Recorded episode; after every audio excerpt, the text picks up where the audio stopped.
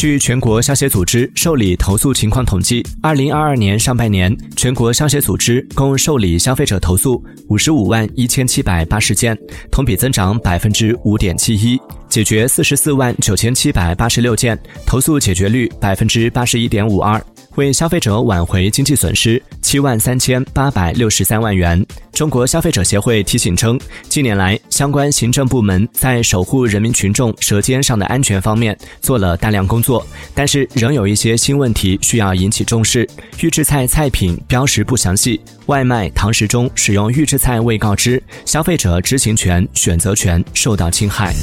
Mm-hmm.